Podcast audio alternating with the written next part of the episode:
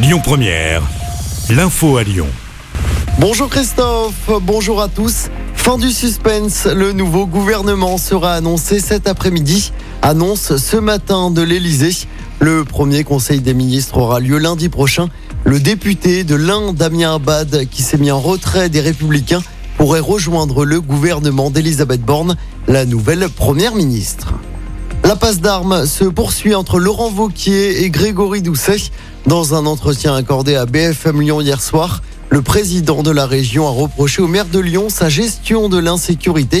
La ville de Lyon est devenue la plus dangereuse de France, a dit Laurent Vauquier hier soir. Le président de région est également revenu sur la polémique des burkinis dans les piscines municipales. Selon lui, la mairie de Lyon doit rapidement clarifier ses positions sur ce sujet.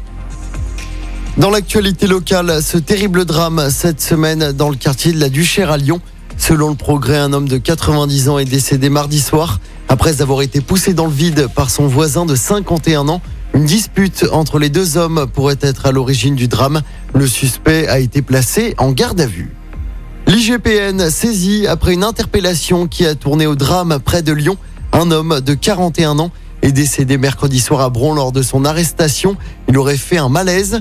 Avant ça, des riverains avaient appelé la police car l'homme était en train de faire des dégradations dans des propriétés. Selon le progrès, les forces de l'ordre n'ont pas fait usage de leur arme de service. Aucun policier n'a été placé en garde à vue pour l'instant. On passe au sport avec d'abord du basket. L'Asvel féminin doit valider son ticket pour la finale du championnat. Les Lyonnes reçoivent Villeneuve d'Ascq ce soir à Mado Bonnet. Mardi, elles ont remporté le match aller dans le Nord 80 à 78. Coup d'envoi tout à l'heure à 18h45.